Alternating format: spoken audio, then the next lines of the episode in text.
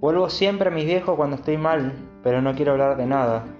Y ellos se dan cuenta, como se da cuenta cualquier padre o madre, de que algo le pasa a sus hijos, pero no dicen nada. Y me hacen un té o me dan un abrazo para que sepa que todo está bien. Y aunque a veces se pongan demasiado cargosos y usen palabra pegote que a mí no me gustan, igual siempre vuelvo a ellos, porque yo no soy padre. Y por lo tanto no puedo entender ese amor descontrolado e incondicional que siempre tuvieron hacia mí.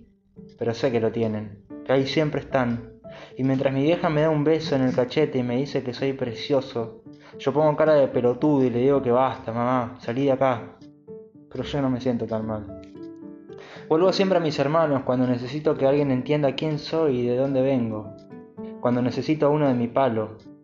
Porque sé que van a ser ellos quienes me digan la verdad cruda, aunque duela. Porque a ellos les duele mucho más verme mal.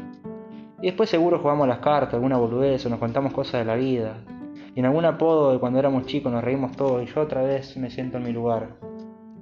Vuelvo siempre a mis amigos cuando siento que el mundo me come, cuando necesito reírme más. Vuelvo a algunos cuando necesito hablar y a otros cuando necesito que me reten o que no me digan nada más. Y cada vez que vuelvo y nos sentamos a charlar me pregunta qué tal ando.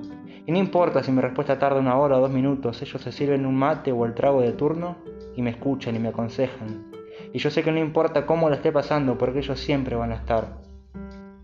Vuelvo a mí mismo cuando me saturo, cuando no sé bien a dónde estoy yendo a parar.